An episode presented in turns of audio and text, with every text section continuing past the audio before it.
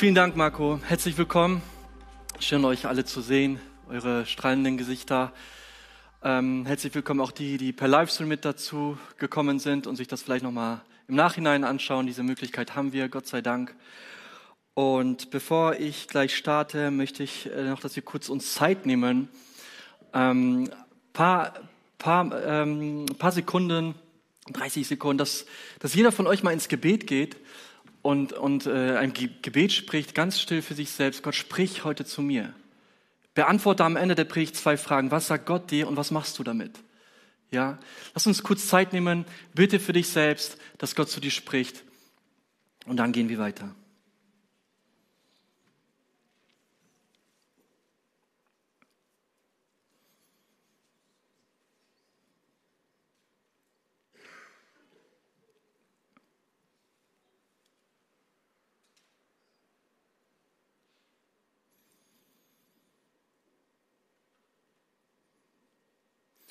Ja, Jesus, du bist groß, das haben wir gerade gesungen ähm, im, im, Lobpreis und ich, wir, wir sind dir so dankbar, dass wir zu dir kommen können und dass du vor allem zu uns gekommen bist und dich gezeigt hast, wie du bist, wie großzügig du bist, wie gut du bist, wie freundlich du bist, wie herrlich du bist, voller Gnade und Wahrheit. Und ich bete für heute, dass du uns Lügen offenbarst, die wir glauben, dass heute Lügen fallen, die uns noch festhalten. Und ich bete, Heiliger Geist, dass du uns heute überführst, dass du uns ermutigst, dass du uns zeigst, wo wir Lügen glauben und dass Wahrheit hineinkommt und dass wir freigesetzt werden, um dich anzubeten und in, in, in den Überfluss hineinzukommen, den du für uns vorbereitet hast. Und ich bete im Namen Jesu. Amen. Das ist heute der Abschluss der Predigtreihe. Was siehst du? Wenn du heute das erste Mal, erste Mal dabei bist oder zugeschaltet hast, kannst du dir gerne diese Predigtreihe nochmal anhören, anschauen. Und ich mache heute einen Abschluss. Pastor Daniel hat letzte Woche gepredigt. Deine Freude fließt über beim Predigen. Das schätze ich sehr an dir.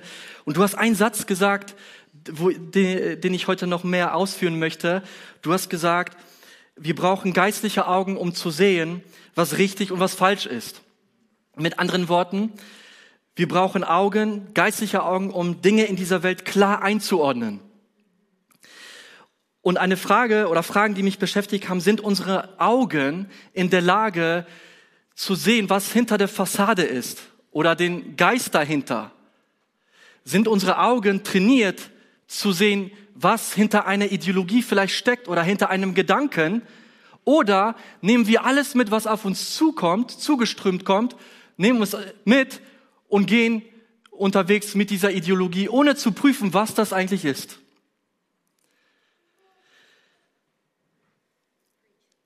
Warum brauchen wir diese geistliche Augen oder warum sind diese Fragen wichtig? Ganz einfach, weil wir in einer Welt leben voller Lügen. Und vielleicht fragst du dich, ja, ist das übertrieben? Aber schaut mal, folgendes Szenario, was heißt Szenario, das ist wirklich passiert. Die, äh, die, bevor es zur Kreuzigung Jesu kam, der Herr der Herrlichkeit ist auf dieser Erde. Neben ihm steht Barabbas, ein, ein äh, Räuber, und das Volk soll jetzt entscheiden, wen wollt ihr haben? Und den Herrn der Herrlichkeit schreien sie, kreuzigt ihn. Derjenige, der die Wahrheit in Person ist. Und die entscheiden sich für den Räuber. Die entscheiden sich für die Lüge. Wie krass ist das? Die Wahrheit in Person ist da und die Menschen sehen es nicht und sind verblendet. Gott sei Dank, das, was für den Teufel erstmal wie ein Sieg schien, ja, war eigentlich seine größte Niederlage. Die Kreuzigung Jesu ist ein Sieg für die Menschheit. Für diejenigen, die es in Anspruch nehmen. Wir haben es in dieser Welt mit einem ähm, Global Player zu tun. Vielleicht habt ihr mal den Ausdruck gehört, Global Player stammt aus der Wirtschaft. Und Global Player bedeutet, dass ähm, es beschreibt ein erfolgreiches Unternehmen, äh, das seine Vormachtstellung auf diesem Planeten sicherstellen möchte und weiter expandieren lassen möchte. Oder anders gesagt, ein Global Player ist jemand, der trainiert und erfahren ist in seinem Geschäft und die ganze Erde als sein Spielfeld sieht. Und das könnte man auch, so, so könnte man auch den Teufel beschreiben in einem anderen Kontext. Dass er die Welt als sein Spielfeld sieht um seine bösen Absichten zu vollbringen.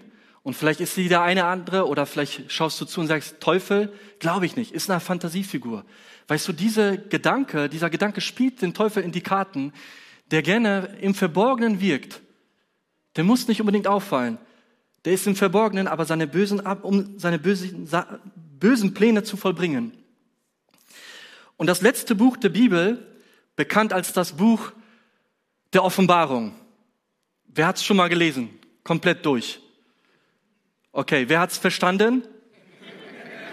Harry. Nächste Woche erklärst du es uns. okay. Nee, ich glaube, Offenbarung kann man verstehen, aber nicht beim ersten Lesen. Einiges kann man verstehen, aber es ist ein Prozess. Ne?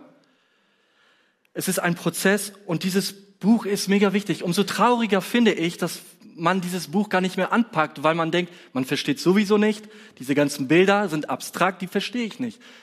Oder man hat Angst. Aber wenn man denkt, man hat Angst, dann hat man schon von vornherein was falsch gemacht, weil das Buch ein Buch der Ermutigung ist. Und dieses Buch hat, haben die Christen damals dringend gebraucht. Und das Buch, ich habe es hier schon mal erwähnt, aber ich wiederhole das nochmal, Apokalypse bedeutet eigentlich nicht Schreckliches, sondern was Gutes. Es ist etwas, wenn ein Vorhang fällt, eine Offenbarung. Und apokalyptische Literatur, wie die Offenbarung es auch ist, beschreibt Folgendes. Sie enthüllt die unsichtbare Realität in der Gegenwart, das heißt, sie lässt den Vorhang fallen, sodass wir die Gegenwart sehen, wie sie wirklich ist. Ich sag's nochmal, sie enthüllt die unsichtbare Realität in der Gegenwart, das heißt, sie lässt den Vorhang fallen, sodass wir die Gegenwart sehen, wie sie wirklich ist. Und das Buch der Offenbarung lädt den Leser eigentlich ein, die geistlichen Augen zu trainieren. Das Buch zeigt uns, die Dinge sind nicht so, wie sie scheinen. Und als Johannes auf Patmos war, verbannt wurde von dem Kaiser Domitian, kann, mag sein, dass er da verzweifelt war, aber die größte Realität, die er gesehen hat, war Jesus Christus, der ihm erschienen ist. Und er sah da noch viele, viele andere Dinge. Er sah, dass Gott auf dem Thron sitzt in dieser verrückten Zeit, dass er alles unter Kontrolle hat. Und alles, was geschieht, nutzt er für seine Pläne, die er hat. So souverän ist Gott und vieles verstehen wir nicht. Wir können Gott nicht in eine Schublade stecken. Er hat seinen Plan. Er hat sein Mindset und da kommen wir nicht rein. Was wir können, ist, wir können ihm vertrauen. Er ist vertrauenswürdig. Aber Johannes sieht nicht nur Jesus, er sieht nicht Gott auf dem Thron, er sieht noch was anderes und darüber will ich heute sprechen. Er sieht einen Drachen. Er sieht einen Drachen und in Offenbarung 12, Vers 9 lesen wir darüber. Und da schreibt Johannes, und so wurde der große Drache niedergeworfen, die alte Schlange, genannt der Teufel und der Satan, der den ganzen Erdkreis verführt. Und du ahnst, in welche Richtung es heute gehen wird. Vielleicht denkst du, oh, das ist ein bisschen ernst, das Thema. Aber das ist wichtig, dieses Thema. Und so wurde der große Drache niedergeworfen, die alte Schlange, genannte Teufel und der Satan, der den ganzen Erdkreis verführt. Und davon hat Jesus häufig gesprochen. Die Jünger wollten wissen, Jesus, wann kommst du? Wann passiert es? Und Jesus sagt in Matthäus 24, Habt Acht, dass euch niemand verführt. Er redet auch von Wölfen, die in Schafspelz kommen. Die Bibel spricht von einer großen Verführung. Mit diesen Themen müssen wir uns beschäftigen. Die Lügen des Teufels haben ein Ziel. Sie wollen uns eigentlich wegleiten von der Anbetung Gottes. Sie wollen uns davon abhalten, dass wir Gott anbeten. Sie wollen uns davon abhalten, Gott die volle Aufmerksamkeit zu schenken. Die Lügen wollen uns davon abhalten, ihn wirklich zu vertrauen. Die Lügen wollen uns davon abhalten, ihn wirklich zu sehen, wie er ist. Die Lügen wollen uns davon abhalten, seine Großzügigkeit zu sehen und ihn als den liebenden Vater zu sehen. Die Lügen des Teufels haben die Absicht, dass du deine Knie beugst vor dem Teufel. Aber niemand würde eigentlich die Knie vor dem Teufel beugen. Aber indem du Ideologien oder indem wir Ideologien, Gedanken, Systeme anbeten, hinter denen sich er manifestiert, beugen wir unsere Knie vor ihm. So war das im ersten Jahrhundert, in den Zeiten, in denen die Christen lebten.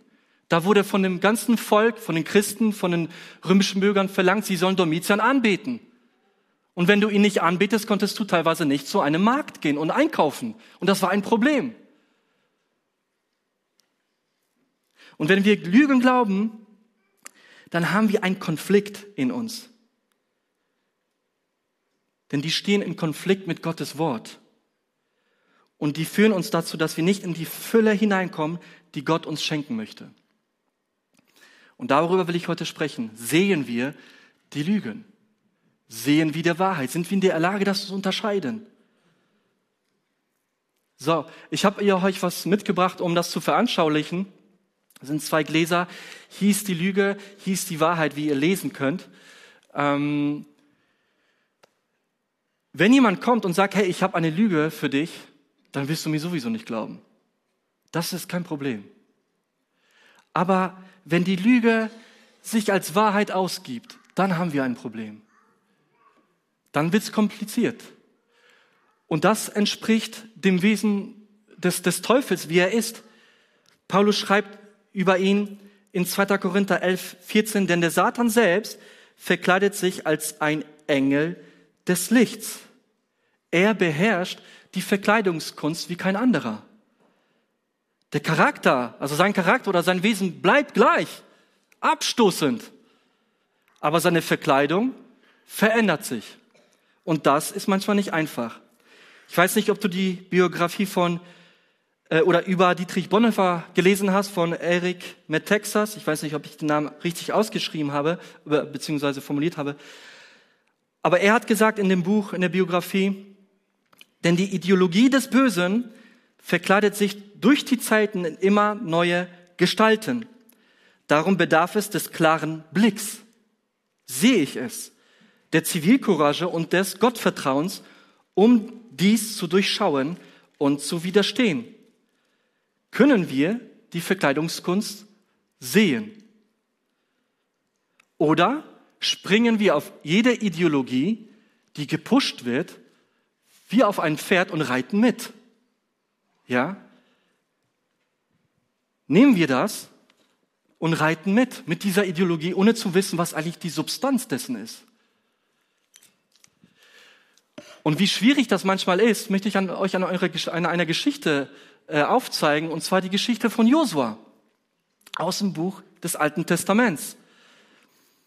Josua war ja der Nachfolger von Mose, die sind hineingekommen ins verheißene Land und der Auftrag war, jetzt müssen sie die, die, ähm, die äh, anderen Völker bekriegen. Und da war ein Volk, die Gibeoniter. Die waren die Nächsten. Die haben gehört von Israel, sie kommen. Sie hatten Angst vor ihnen. Aber die hatten eine Idee. Sie hatten eine Idee. Sie wollten Josua überlisten. Sie haben sich gedacht, wir verkleiden uns, geben uns aus als ein Volk aus weiter Ferne und schließen einen Bund mit ihnen dann wird uns nichts passieren. Wir sagen denen, dass Gott gut ist, wir wollen ihn kennenlernen. Sondern lesen wir in Josua 9, Vers 5.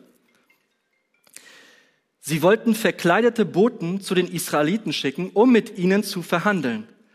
Einige ihrer Männer zogen sich abgenutzte Kleider und geflickte Schuhe an, packten ein paar Habseligkeiten in schäbigen Säcken auf ihre Esel, hängten alte, rissige Weinschläuche daran und versorgten sich mit trockenen zerbröckeltem Brot. Und obwohl Josua und die Israeliten zunächst skeptisch waren, sie haben alles durchsucht, sie waren schon skeptisch, haben dies nicht gesehen. Sie schlossen einen Bund mit ihnen. Und das Volk Israel war sauer auf Josua und die Leiter des Volkes. Die waren wütend. Wie konntet ihr das machen? Und die Gibeoniter, die waren perfekt verkleidet. Sie waren perfekt verkleidet, sie waren gut vorbereitet, sie beherrschten die Sprache der Moral. Wir wollen Gott kennenlernen. Sie wussten genau, was sie sagen sollen, um Josua zu überzeugen.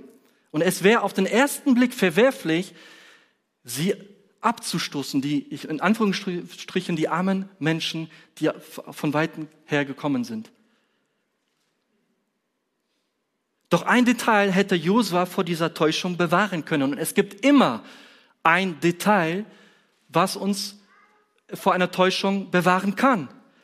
In Josua 9, Vers 14 lesen wir, die führenden Männer Israels untersuchten das vertrocknete Brot, also sie untersuchten sogar das Brot, aber sie fragten nicht den Herrn um Rat. Der Herr weiß es. Er weiß es immer. Es gibt immer ein Detail. Immer, um Lüge zu entlarven. Und manchmal muss man genau hinschauen. Oder manchmal muss man sogar Gott fragen, wenn's man, wenn man es wirklich nicht sehen kann. Es gibt immer ein Detail. Und Josua hätte es erkennen können, aber ganz ehrlich, es war richtig schwer. Die haben das richtig gut gemacht. Sie haben ihn überlistet. Aber Gott kannst du nicht überlisten. In ihm gibt es keine Lüge. Seine Augen sehen alles. Die tiefsten Gedanken sind ihm offenbar. Und der Prophet Daniel schreibt über Gott in Daniel 2, 22, er enthüllt die unergründlichsten Geheimnisse und weiß, was im Dunkeln verborgen ist. Denn er selbst ist vom Licht umgeben. Gott ist die Wahrheit. Er sieht alles. Und den kannst du nicht überlisten. In ihm ist keine Lüge, keine Finsternis. Er ist das pure Licht. Und wir müssen manchmal genauer hinschauen. Ich erzähle euch mal kurz vor einem Traum. Ähm, diese Themen sind für mich in den letzten Jahren irgendwie immer wichtiger geworden, was Lüge und Wahrheit angeht. Ähm, das hat auch zu tun gehabt mit einem Traum, den ich vor einigen Jahren hatte, der mich äh, sehr bewegt hat in meinem Herzen und sehr nachdenklich gemacht hat, weil ich erstmal nicht wusste, was das eigentlich war. Und ich erzähle das ganz kurz. Ihr wisst ja, dass Gott ja, und das haben einige von euch auch erlebt, dass Gott ja auch in Träumen spricht oder durch Träume und etwas zeigt. Und in, in einem Traum habe ich gesehen, dass ich in so einem Hochhaus bin, im vierten Stock. Und von diesem vierten Stock schaue ich auf die Erde, auf dieses Spielfeld. Ja, da war ein Feld. Und ich sehe eine Figur mit weißem Gewand. Daher schreitend über die Erde. Ja, über die Erde. Sehr schnell. Und ich dachte, wow, weißes Gewand, das muss Jesus sein. So, und diese Figur hat dann irgendwas gemacht in diesem Traum, was dem, was dem Charakter Jesu überhaupt nicht entspricht. Und da war ich verwirrt. Wie kann das sein? Ich dachte, das wäre Jesus. Weißes Gewand. Und dann sind die Menschen, die das gesehen haben, hinter dieser Figur hergelaufen und wollten sich rächen. Sie dachten, es wäre Jesus. Und in diesem Traum war, wie, war einfach mal so eine Aufnahme, wo, wo es wo hingezoomt wurde auf diese Figur. Und auf einmal sehe ich, da hat einfach jemand ein weißes Bademantel, äh, einen Bademantel drüber gezogen. Das hing einfach, sah nicht mehr so majestätisch aus wie aus der Distanz. Das heißt, jemand hat das übergezogen. Und dann bin ich aufgewacht und habe gefragt, was war das?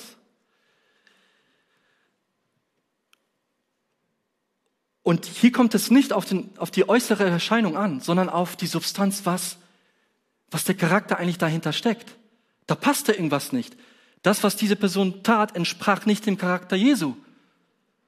Und das war überhaupt nicht Jesus. Jemand hat sich verkleidet als er, als der Engel des Lichts. Das war der Engel des Lichts, der sich verkleidet. Und manchmal muss man genauer hinschauen. Und es gibt immer ein Detail. Die Frage ist, sehen wir es? Schauen wir genau hin? Und ich möchte euch was hier demonstrieren an diesen zwei Gläsern. Das erste Glas ist die Lüge, die sich aber als Wahrheit ausgibt. Und sie kann das nur, sie, sie ist darauf angewiesen, weil der Charakter ist abstoßend. Jesus sagt über den Teufel, er ist der Vater der Lüge. Und wenn er kommt, ich habe eine Lüge für dich, du wirst es nicht annehmen. Sein Charakter ist abstoßend. Das heißt, er braucht eine einzigartige PR, Werbekampagne. Er braucht viel Parfüm. Ja, ich habe das von meiner Frau geborgt. Er braucht viel, er braucht viel Parfüm, dass das gut riecht. Es muss gut riechen, sonst klappt es nicht. Er braucht Make-up, habe ich auch von meiner Frau. Trage ich sonst nicht in meiner Tasche. Ja, Es muss gut aussehen. Was, was kann man da malen? Ein Herzchen, ah, das fühlt sich gut an. eine Sonne. Zack, was kann man noch malen? Mir fällt jetzt nichts mehr ein. Es, er braucht Make-up. Er braucht eine Verkleidung. Der hat sonst keine Chance, um die die Lüge als Wahrheit zu verkaufen. So, und wir Menschen ticken einfach so, wow, cool. Das fühlt sich gut an. Ich gehe. Tschüss. Das fühlt sich so gut an. Ja. Ohne zu gucken, was eigentlich dahinter steckt. Und dann gehen wir damit hin und wundern uns manchmal, hey, was ist los mit mir? Was ist da gerade passiert? Wir schauen sehr häufig auf die äußeren Dinge. Und die Frage ist, sind wir in der Lage oder stellen wir uns die Fragen, prüfen wir auch, was manchmal hinter einem Gedanken ist oder eine, eine Strömung oder eine Ideologie. Und dahinter, oh, das riecht jetzt hier aber sehr stark. Puh. So, jetzt kriege ich den nicht raus. Oh Mann. Also dahinter ist der Drache. Leute, diese, diese Illustration muss sich jetzt lohnen. Ich habe dafür fünf Euro bezahlt. Die, diese Predigt hat mich fünf Euro gekostet. Ich kann das aber nicht mehr mit nach Hause nehmen. Meine Kinder haben gesagt, Papa, das ist eklig. Ja. Wenn das jemand haben will, ich verschenke es gleich. Ja. Ich kann damit nicht mehr nach Hause gehen. So. Johannes redet von einem Drachen in der Offenbarung. Natürlich sieht der Teufel nicht aus wie ein Drache. Ja. Er beschreibt ihn als einen Drachen. Damit zeigt er, ich gehe mal hier ein bisschen weg, das riecht, riecht gut, aber es ist too much. Da war ich zu viel. Das heißt, wenn wir den Charakter des Drachens wissen, dann, dann werden wir es erkennen. Die Wahrscheinlichkeit ist größer, dass wir es erkennen. Und ganz ehrlich, der Teufel schafft es nicht. Die ganze Zeit so viel Parfüm, irgendwann, früher oder später, wird sein Charakter sichtbar. Ja, als Beispiel, vielleicht ein erstes Date. Du gibst dir unglaublich viel Mühe. Ja, unglaublich viel Mühe. Aber wenn man dann länger zusammen ist, kannst du das vielleicht nicht mehr alles aufrechterhalten, was du am ersten Date alles von dir gegeben hast. Die Person wird dann sehen, hey, du hast da irgendwelche auch Macken. Die hast du beim ersten Date nicht gezeigt. Ja, bisschen überspitzt, aber früher oder später wird sein Charakter sichtbar. Deswegen ist es wichtig zu wissen, wie ist der Teufel? Er sät Hass. Er ist von Hass erfüllt. Er sät Hass. Er kreiert Feindbilder. Er dämonisiert Menschen. Beispiel Jesus in den Evangelien. Das ist so krass. Jesus tut so viel Wunder und dann kommen die Pharisäer und sagen, du bist von einem Dämon besessen. Die haben ihn dämonisiert. Die Lüge kann nicht auf sachlicher Ebene argumentieren. Sie hat keine Chance. Sie hat Angst vor der Wahrheit. Was tut sie dann? Sie versucht, die Menschen zu dämonisieren. Auf komplett andere Ebene. Der Teufel, er verleumdet, er ist der Ankläger. Er ist der Dieb, der kommt, um zu stehlen, zu schlachten und zu vernichten. Er hat Angst vor der Wahrheit, deswegen will er sie zensieren. Er ist das Gegenteil zu all dem, was Gott verkörpert. Er ist nicht attraktiv. Überhaupt nicht.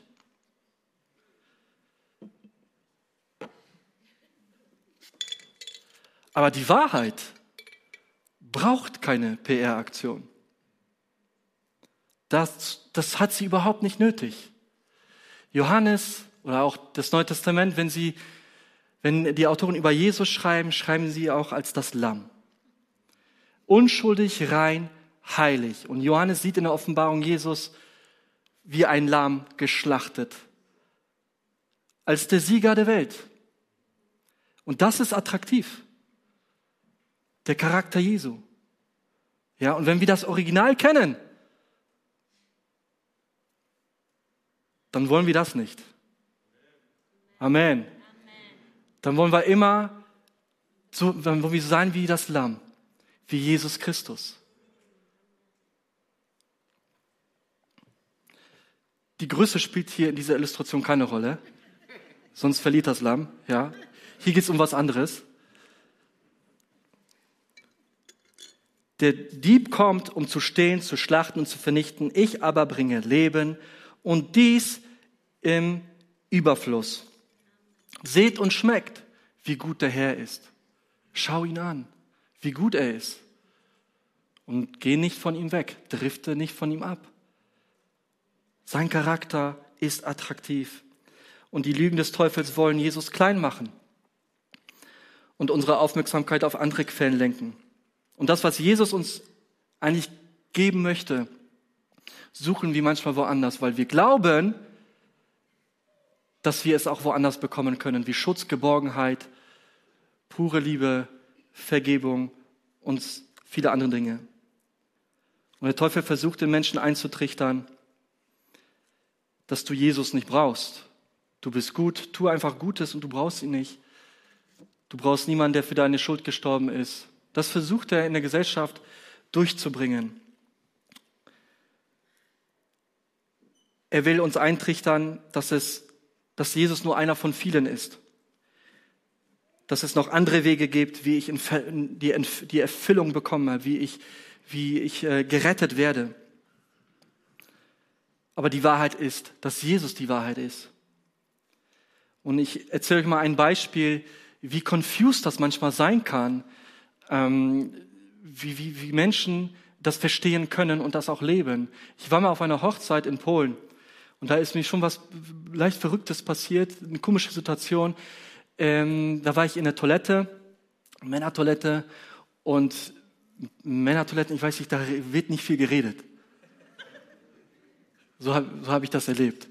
Auf, vielleicht auf einer Hochzeit, wenn da schon ein bisschen mehr ist, dann reden die Männer vielleicht ein bisschen mehr.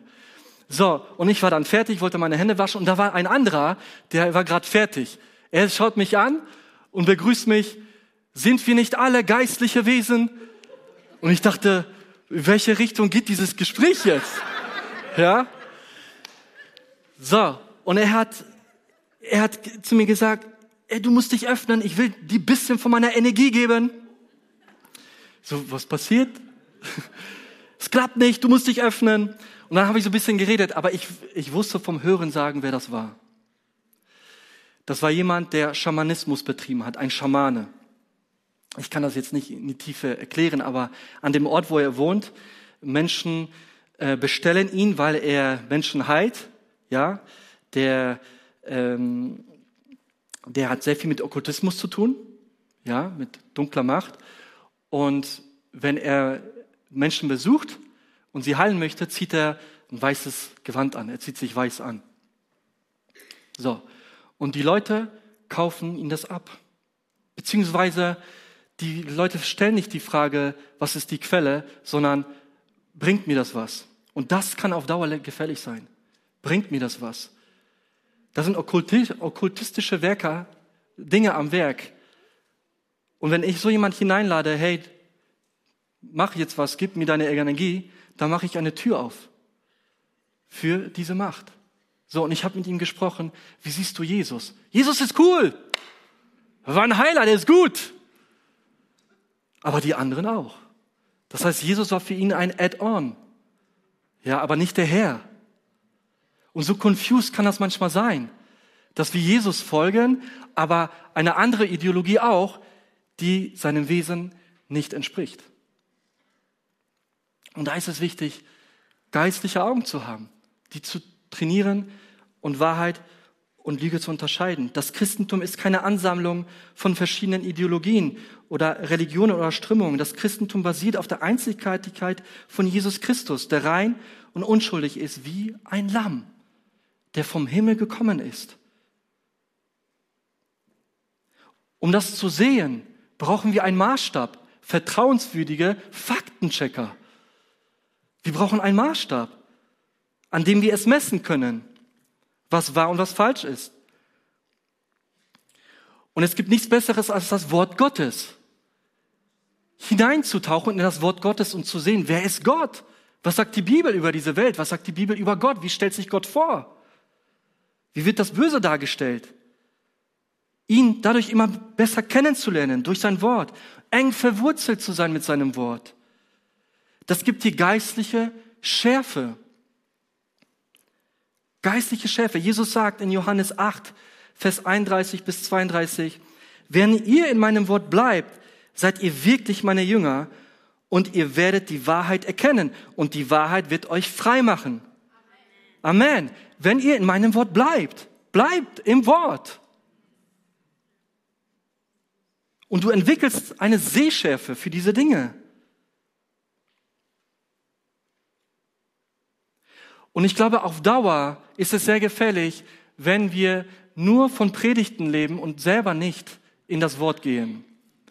Auf Dauer kann es gefährlich sein, wenn wir nur von anderen Büchern leben, aber nicht das Wort studieren. Das muss die oberste Priorität sein, das Wort zu studieren. Und ich möchte euch gleich dazu einladen, das ist mein Wunsch für heute, weil ich glaube, dass jeder von uns anfällig ist für Lügen, die so subtil sind, dass wir uns gar nicht bewusst sind, dass wir sie angenommen haben. Vielleicht ist es eine Lüge, hey, du bist nicht gut genug für Gott, du musst noch was tun. Wenn du zweimal in die Kirche gehst, dann kannst du wieder beten. Dann nimmt dich Gott an. Ja, wenn du mehr in der Bibel liest, dann nimmt er dich an. Vielleicht sind das andere Lügen, wo du eine Lüge glaubst, dass, dass du Schutz, Sicherheit, eigentlich das, was Gott dir gibt, woanders gesucht hast.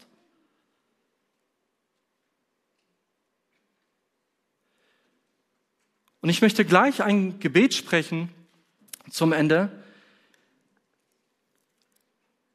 dass, dass der Heilige Geist uns das zeigt. Erstens, welchen Lügen wir glauben und wo Wahrheit hineinkommt, aber auch, dass wir eine Sehschärfe entwickeln, ein prophetisches Auge eines Adlers. Lass uns gemeinsam aufstehen und ich möchte dir selbst eine Frage stellen und wir nehmen uns eine kurze Zeit der Stille, damit du selber Gott fragst, dass Gott zu dir spricht was dir Gott sagt und was du damit machst. Und die Frage ist, welchen Lügen folgst du gerade nach? Und geh da kurz in die Stille und sprich mit Gott darüber, dass seine Wahrheit hineinkommt. Und dann beten wir gemeinsam.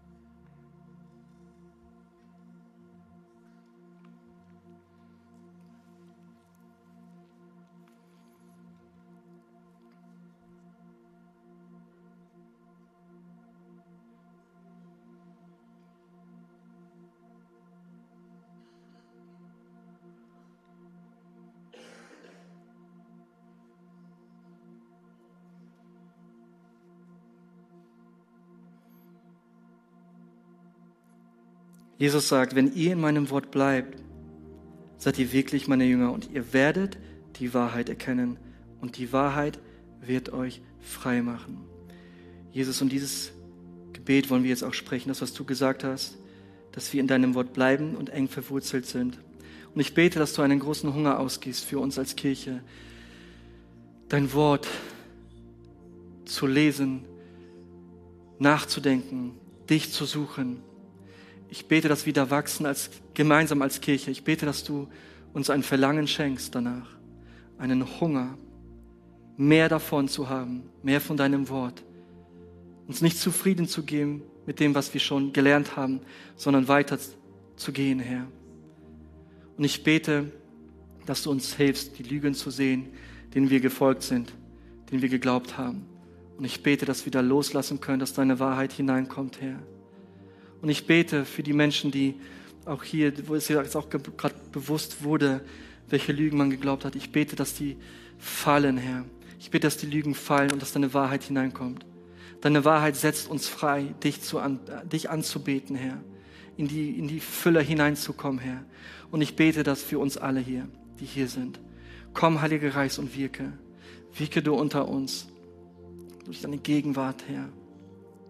Setzt du uns frei durch deine Wahrheit. Ich bete im Namen Jesu. Amen.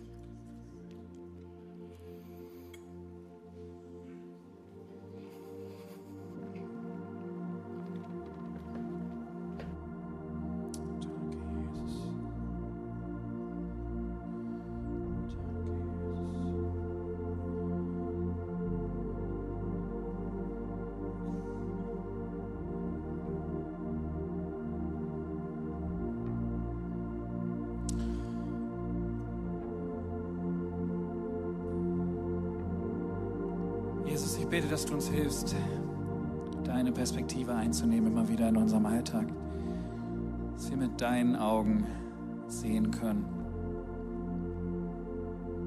Da, wo wir Kampf sehen, siehst du schon den Sieg.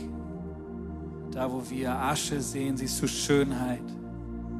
Da, wo wir das Kreuz sehen, siehst du den Sieg. Da, wo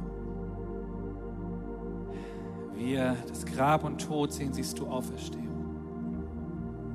Und ich bete, dass Ende dieser Predigtreihe, dass du uns einfach hilfst, auf das Entscheidende zu gucken, deinen Blick zu haben,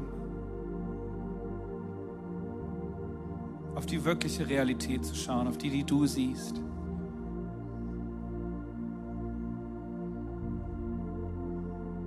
Danke, Jesus. Herr, so lass uns noch mal diesen einen Song singen, wo es genau darum geht, dass Gott der den Sieg schon vollbracht hat, dass der Sieg ihm gehört. Wo es heißt, auf meinen Knien kämpfe ich die Kämpfe in meinem Leben. Im Gebet kämpfe ich die. Nicht mit dem Blick auf das, was vor Augen ist, was wir mit, mit menschlichen Augen sehen können, sondern mit der Perspektive Gottes. Amen. Lass uns das doch nochmal bekennen gemeinsam.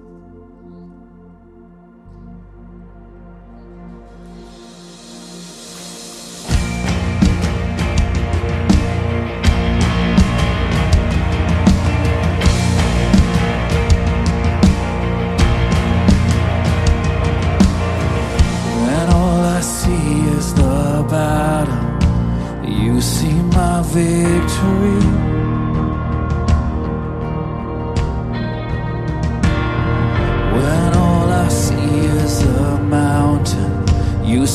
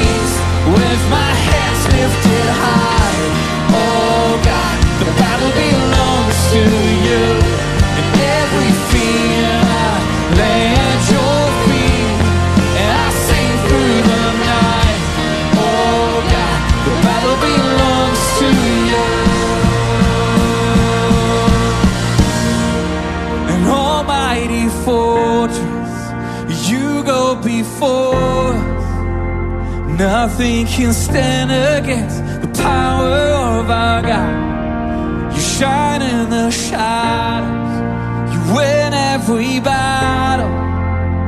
Nothing can stand against the power of our God. An almighty fortress, you go before us. Nothing can stand against the power